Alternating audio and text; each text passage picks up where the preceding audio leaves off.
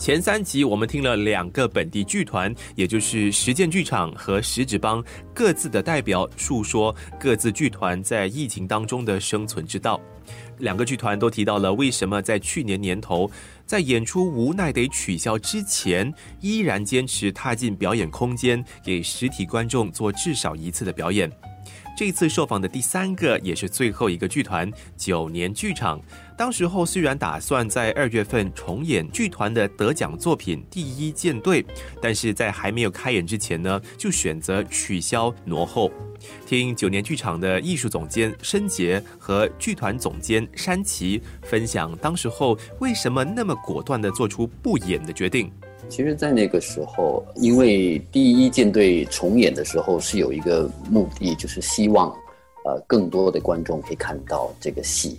所以在二零二零年那时候二月决定重演的时候呢，我们是定了比较多的场次的。那么当然也是希望更多的年轻观众可以来看戏。所以当时呢，我们就也是蛮积极的，就是跟学校联系，所以有很多的学校的订票啊。然后其实呃 比较戏剧性的是，呃我们都知道疫情已经发展开来了，那么都都有挺关注的这件事情。然后后来就在排演到，我记得星期一开始排练，排到星期三的时候呢，就呃接到政府那边的消息，暂停所有的学校校外的活动，嗯，就等于说老师不能够带学生来看戏了。所以在隔天早上呢，几乎是同一时间呢。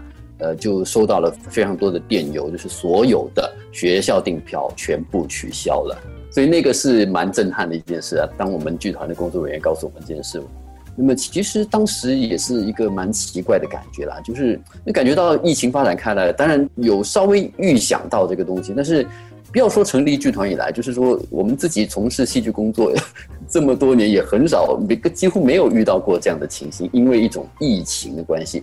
演出必须呃挪后，或者是改期，或者是取消这样的，呃，所以那个感觉是有点怪怪。突然当天呢，呃，大家都来排练，然后我和三七宣布这个消息，结果当天大家就空闲了下来，结果在那边待在那边吃零食聊天 这样子，聊这个疫情，反正就不继续排练了。所以那感觉是蛮奇怪的，呃，那个是所有的迷惑。的感觉的开始，我我蛮记得那个感觉的。生活加热点，我觉得其实哈，我们剧场它在训练我们在非常有危机的时候，要尽量保持冷静，去一件一件事慢慢的处理。那么学校都没有办法，他们都得把这些票都取消了。那么他们取消了过后呢，我们也开始在想说，那这样的话，公众还会不会来看戏？因为这个疫情的关系嘛。然后我们就一起。商谈了之后呢，我们就决定取消是最理智的解决方法。因为如果我们继续入台，然后或者是演到一半，团里有人有谁中了病，那我们不知道我们要接下来要怎样。或者是入了台之后，可能开演第一晚之后，政府就说不能演戏了哦，我们全部都得暂停。那我觉得那时候我们的损失将会是更大的。当然，当时决定改期，除了我们自己的一些考虑啊，我们也有考虑到观众的安全。因为接下来很多剧团也考虑的也是这个，呃，挣扎的也是这个。因为，呃，你办一个演出，就是说会有人来，有人来的话，我们又怎么样能够确保大家的安全？这个是一个考量点。九年剧场在那次之后，也抱着一步一步来的心态，希望疫情能够迅速好转，环境也能够恢复常态。不过，你我都已经知道，官兵疫情随后越演越烈，九年剧场在二零二零年的一系列计划也随着一一取消。从那时候开始，压力才越来越大。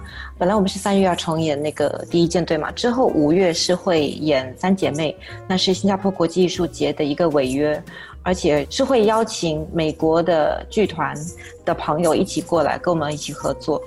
之后我们还有七月份的一个我们自己的独立性演出。那我们成立剧团主要目的就是为了呈现演出。那么当你说取消演出的时候呢？这个我们真的有点难以想象，就是难道我们真的要一整年都没有演出吗？而且我们都已经定了每个人的档期嘛，设计师啦、演员啦，取消演出就是意味着告诉他们说，嗯，你们给我们留下的时间，我们现在不能用了。那么怎么办呢？那我们是要给予赔偿吗？就是很多这些形式上的决定，真的那时候给我的压力是蛮大的。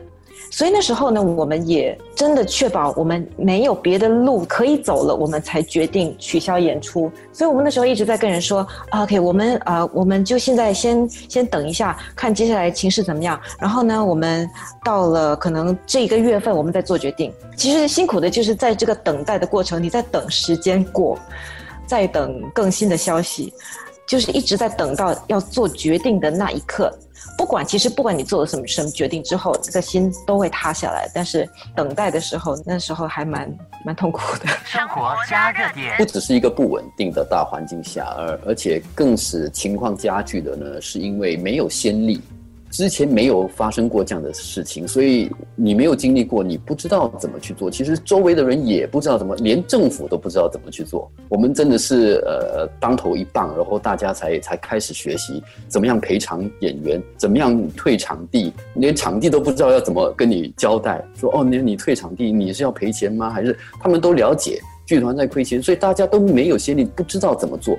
呃，合约下来也不知道怎么拟。演员的生计那些当然不包括艺术界，还有更多的其他的呃商业活动啦、宗教活动也都停止了，变成是一个全国全球性的东西。在这样的情形之下呢，更加剧了我们能够知道怎么向前走的想法。疫情期间的九年剧场虽然也尝试将工作搬到线上，但是剧团并不完全是以表演作为出发点。我们没有在网上做任何的，真的是做什么创作或者作品。我们有分享我们以前作品的一些存档的录像。到了六月，我记得六月一号，我们才开始进行呃线上网上的的训练。所以其实我们是想了蛮久的，因为至少对我来说，我个人是比较难接受把原本现场的很多东西搬到网上去。后来才感觉说啊好，但是我当时是觉得说，如果在线上要做一些作品的话，我得开始学习，或者得也要有一个学习过程，说怎么把它做得很好这样子。所以我们选择把线上的一些活动呢放到了训练那方面，反而让我们更加好的利用那个时间来准备回到剧场的那一刻。而且其实那时候在线上训练是会别扭的，刚开始的几次。啊，也有很多人不习惯，也有沮丧的人，但是我们都认为这不是最好的方式。但是在那个时候，我们唯一能够做的是通过这样的线上的训练来和大家联系，跟大家见个面，一起共处一个虚拟空间，然后一起进入一些我们以前能够一起做的事，这也算是一种慰藉吧。